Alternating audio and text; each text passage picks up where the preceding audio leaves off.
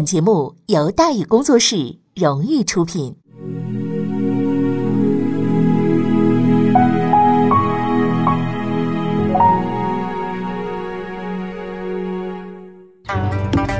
说书唱戏劝人方，三条大道走中央，善恶到头终有报，人间正道是沧桑。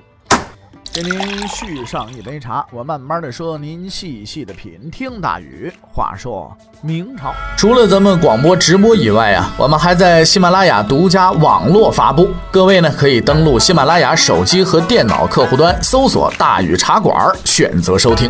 上期节目咱们说到哪儿啊？咱们说到一心报国，于大猷镇守一方，才高八斗，徐文长屡试不第。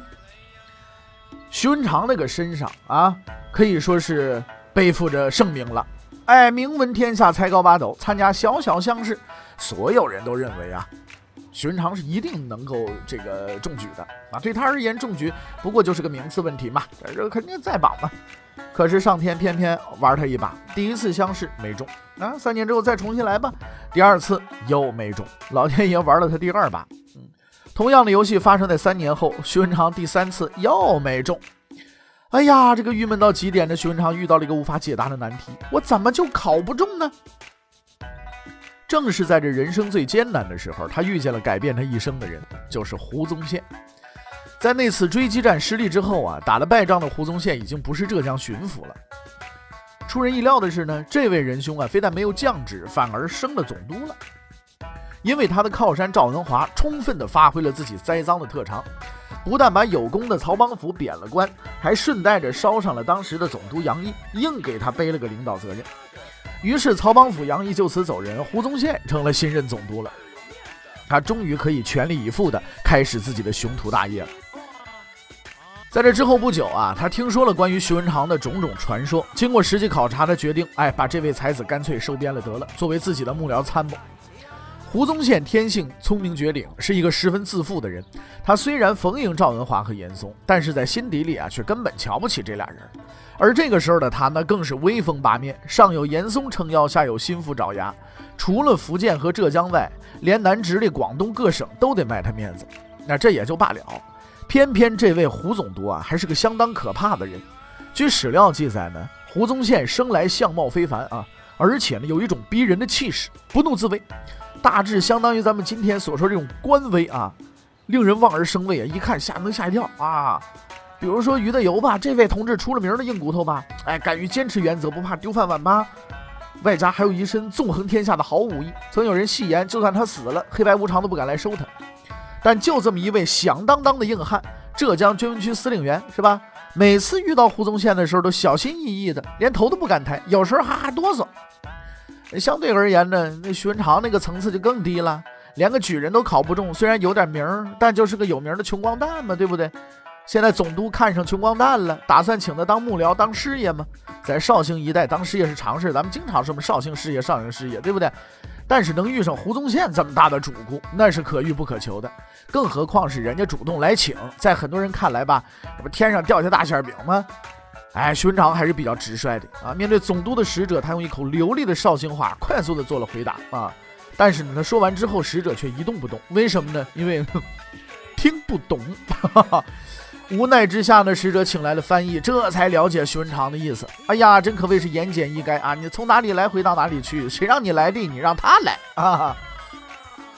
面对这位超级牛人，使者也无话可说了，只好呢乖乖的回去复命去。是吧？哆哆嗦嗦地转达了这位穷酸秀才的原话。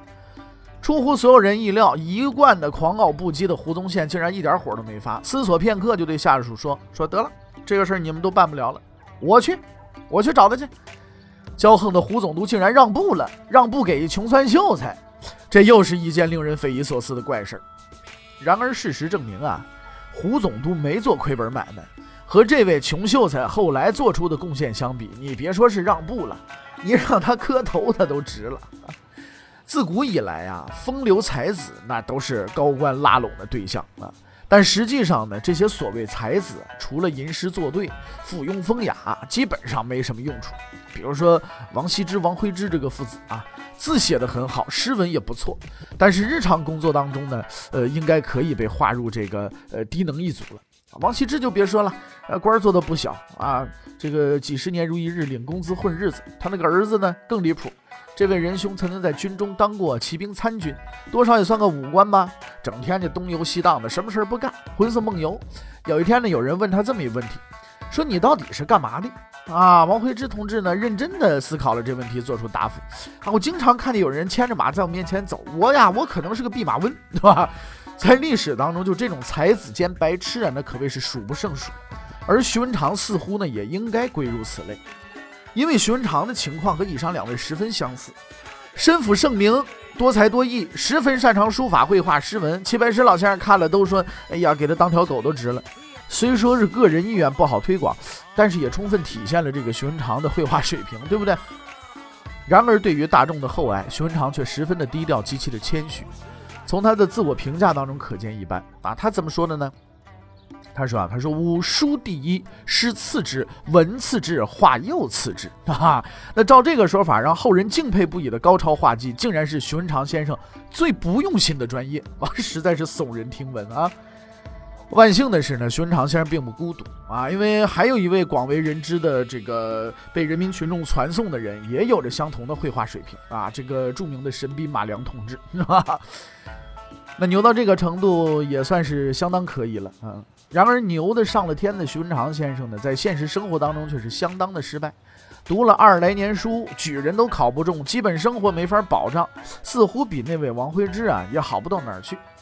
可是胡宗宪依然亲自呢去拜访了他，操着一口徽州话，连说带比划，糊弄了半天，终于把人带回去了。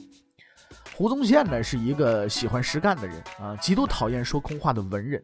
而他之所以对徐文长如此看重，如获至宝，啊，只是基于啊自己的一个直觉判断，就除了诗词书画之外呢，眼前这徐文长啊，肯定还有更为出众的能力。他的判断是正确的。事实上呢，徐文长啊对自己的能力排序是错误的，因为他最突出的能力既不是绘画，也不是书法，更不是诗词，而是什么呢？兵法。哎，你徐文长是一个精通兵法的人，而且绝非是纸上谈兵的人。啊，其实这也是个怪事啊。胡宗宪懂兵法，那是在边疆喝了几年风，看了无数的死人，千辛万苦才悟出来的。你徐的秀才天天坐家里边，也没机会上战场观摩啊，光凭几本兵书就熟知兵法作战，只能说太有才了。就这么着，穿着一身破衣烂衫的徐文长，大摇大摆的进了总督府了。哎，他也真不把自己当外人啊，好吃好穿不说吧，哎，这个看见什么好拿什么。除了胡宗宪老婆，呃，没有他不敢开口要的，是吧？更为滑稽的是，这位仁兄吃饱了以后啊，喜欢四处瞎转悠去。不分场合，不分地点。有一次，胡宗宪呢在议事堂召开重要军事会议，在这个会议上都有很多重要的人物啊，大脑袋不少，这包括什么于大猷啊、卢唐啊等等高级将领。大伙儿正屏气凝神听胡总督训话呢。徐文长突然晃晃悠悠进来了，看这位师爷门都不敲啊，即兴而入。胡宗宪以为有什么紧急任务呢，当即闭上嘴，等着徐先生指示。总督不说话呢，自然没人敢出声啊。于是会场啊一片寂静。大伙儿聚精会神地盯着这大脑袋啊！徐师爷果然不同凡响，在众人的目光注视中一言不发，轻松自如，绕场一周，然后扬长而去。所有的人目瞪口呆，半天才回过神来，这不是个神经病吧？这是胡宗宪呐，是一个十分严肃的人，对下属也缺乏耐心，动辄呢就质问谩骂。谁要敢在他开会的时候来这么一手，哎，打个半死，拖出去喂狗，那都不奇怪。然而呢？对这位拿他开涮的穷秀才，胡宗宪就表现了极大的容忍，压根儿没提这事儿，放任不管。你别说，胡宗宪的谦虚谨慎呢，受到了回报。在度过开始的磨合期之后啊，徐文长呢就开始映射出耀眼的光芒了。他那个文笔极好，切中要点，上至皇帝，下到府县，胡宗宪的一切往来公文，他一人包办了。连那老牌的公文专家呀，严嵩啊，都几次来信表扬胡宗宪。哎呀，这个公文写得好啊，其实就是呃徐文长写的嘛。然而对胡宗宪影响深远的，不是这些往来的文书，而是一次不经意的谈话。成为总督的胡宗宪原本以为啊，在他的光辉领导下，倭寇之乱可以很快平息。但是自打嘉靖三十四年之后啊，这场祸乱是越来越严重了，抢劫犯们越来越勤奋，每年都来光顾个几十次。胡宗宪不肯示弱啊，分兵出击，全力进剿，结果却是胜多这个败多胜少。啊，入不敷出的。就在胡宗宪又一次为战败抓耳挠腮苦思对策的时候，徐文长来到他身边，对焦头烂额的总督大人说了这么一句话：“说先定大局，谋而后动。”哎，胡宗宪呢，就此找到了通往胜利的道路。他终于醒悟过来了，原来一直以来啊，自己都在为一城一池之得失拼命，而获取胜利的关键呢，他却从来没有把握。撩开了前方的重重迷雾，胡宗宪终于发现，在那些乱七八糟的渔民、海盗、日本人、西班牙人、葡萄牙人的背后，隐藏着两个真正的对手。咱们实事求是的讲啊，日本人之所以能够成为倭寇军的主力，绝非是智商有过人之处，只是因为啊，他们脑子一根筋，打仗不怕死，就上往前冲，是吧？所谓的好用又结实，是吧？而根据史料记载，这帮远道而来的日本抢劫犯基本不认路，脑袋也不好使。如果让他们自己啊上岸转悠去，没准啊让人贩子就给卖了。其实日本人到中国沿海混饭吃，从朱元璋时代就已经开始了。但是两百多年来你抢我抓，也没出什么大乱子。嘉靖年间呢，倭寇之所以如此庞大，而且有组织、无纪律，实在是要拜两位仁兄所赐。这两个人，一个叫汪直，另一个叫徐海。汪直是明史上的称呼啊，其他的史书大多呢称他为王直。十分凑巧，这位兄台啊正是胡宗宪的老乡，也是徽州人。要说起这位兄弟传奇经历，那咱们又得是三天三夜讲不完，是吧？在许多史书上，汪直的定义大致就是这样的：什么样的呢？生性狡诈，偷鸡摸狗，后游荡到日本勾结倭寇，为日本人带路进犯中国，是罪大恶极的汉奸狗，是吧？可是这的确是一个极其醒目且振奋人心的结论呢，但是它极有可能是错误的。为什么是错误呢？因为至少我们可以肯定一点，汪直不是汉奸。诸位这个热血青年啊，先不要忙着抄家伙上来说你这个大逆不道啊，你还是汉奸是吧？之类，先别说我是吧？等我说完你再动手，行不行？哎。我们也不说是为谁翻案呐，什么就怎么怎么着的，也咱咱咱不干这个啊！因为什么？汪直不符合汉奸的定义。什么是汉奸呢？在嘉靖年间，所谓汉奸就是给日本倭寇干活的人，对吧？你按此标准，汪汪直不够格啊？为什么不够格？这位兄台确实没帮日本人干活，哎，日本人是给他打工的，你们明白了吧？汪直号武风，其实呢，一切传奇风波的起始啊，就是因为一桩生意。作为胡宗宪的最强对手，汪直自幼就是一个十分聪明的人。不过很可惜，他的聪明啊，并不在读书上。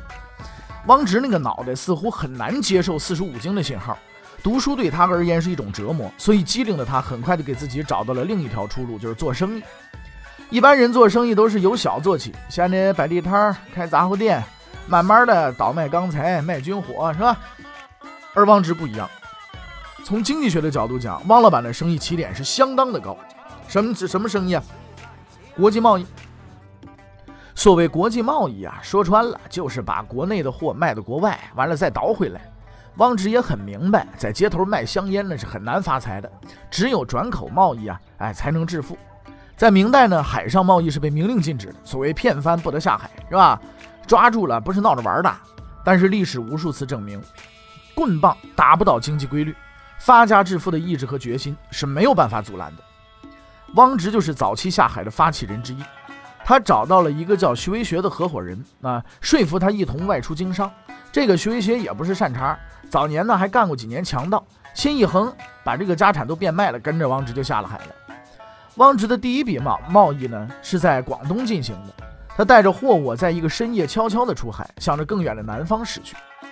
在今天的东南亚一带啊。汪直以极为悬殊的价格卖出了他的货物，当巨额的利润流入口袋的时候，他感受到了前所未有的兴奋，于是他下定决心，赌上自己的一切，把这笔生意要做到底。那随着生意的不断进行呢，汪直那船队啊就越来越庞大了，手下人呢也就越来越多，利润呢也越来越丰厚。汪老板终于成功致富，成为众人模仿的榜样了。如果事情啊就此这么打住了。哎，这也不算是太坏。汪直的行为从法律上来定义，应该算是走私。而最坏的结果，无非就是树大招风嘛，被省长兼海关关长胡宗宪给盯着了嘛。然而在某一次走走私当中呢，被查司大队于大猷抓住之后，判刑流放，或者杀头，我也就这这样了，对不对？但是汪老板的欲望啊是无法满足的。见好就收绝不是他的人生信条。不久之后呢，他终于做出了一个改变无数人命运的选择。东南亚的业务潜力啊，呃，已经不大了，都已经挖到底儿了。为了获取更多的利益，汪老板决定转向啊东北亚市场，就是日本。原因很简单，日本人的钱好赚嘛。呵就地理而言，日本呢算是个鸟不生蛋的地方啊，除了火山地震呢，差不多什么都缺。汪直贩货到这儿来，想开多高价就开多高价，就这么一家，你爱买不买，对不对？这就叫市场垄断地位，对吧？除了提高日本的生活水平之外呢，汪老板呢还为减少日本人口做出卓越的贡献。因为在提供日常物品的同时呢，他还走私一种十分特别的货物。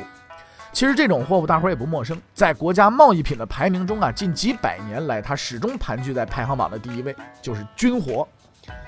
在东南亚贸易中，汪直和葡萄牙人成了铁哥们儿。葡老外们喜欢中国的瓷器茶叶，口袋里却没钱，没钱怎么办呢？哎，拿枪换嘛。唯恐汪直不收，所以价格超级便宜，算是半卖半送。汪直呢就充分发挥了自己奸商的本色，每次都表现的极为的这个为难啊，还经常表示把这个不能收啊，下不为例啊啊，结果一转手把他们送日本去了，十倍的价格，嗯，要命吧？你别说十倍了，一百倍估计日本人也照买不误啊。当时正是战国时代，彼此之间打来打去不亦乐乎，大刀长矛都用腻了，大伙儿都该玩枪了，是吧？在汪直的订货名单当中啊，什么岛津呢、织田呢这些个诸侯都是大客户。啊汪老板呢还是比较讲信用的啊，这有时候还会去调查战场啊，这个杀伤情况，确保呢售后服务。当然了，在贸易进行中啊，也有一些不和谐的插曲啊。因为东南亚和浙江沿海啊，向来是海盗们聚集的地方，是吧？汪直的船队经常由于目标太大被人抢劫啊，汪老板这就气得不行啊！啊，我运的是军火，你还敢来抢我啊？一怒之下，组织了私人武装，开始呢就护护航，后来发现呀，咱别找军火了，海盗这活来钱快啊，索性兼职干起海盗来了。就这么着，汪直由一个海外淘金者变成了海商，最后又从海商变成了武装走私集团的头目。然而这还不是终点，随着业务的不断的拓宽扩大，汪氏海外贸易有限公司兼海盗无限集团。急需寻找一固定的办公场所，当然困难是存在的。嘉靖先生虽说忙着修道，但绝对不会允许汪老板在他鼻子下边开办事处啊。那么为了公司的长远发展呢，汪直决定把总公司啊搬到日本，具体位置呢在日本九州南部，就是今天日本冲绳那一块啊。他在那儿呢占了一片地方作为自己的基地。那有了基地之后，汪老板的生意又做到什么程度呢？欲知后事如何，且听下回。分解。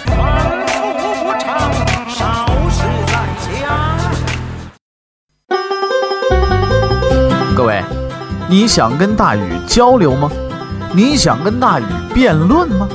你想给大禹指出错误吗？来微信吧，微信搜索订阅号“大禹茶馆”，哎，就能实现了。记住啊，宇是宇宙的宇。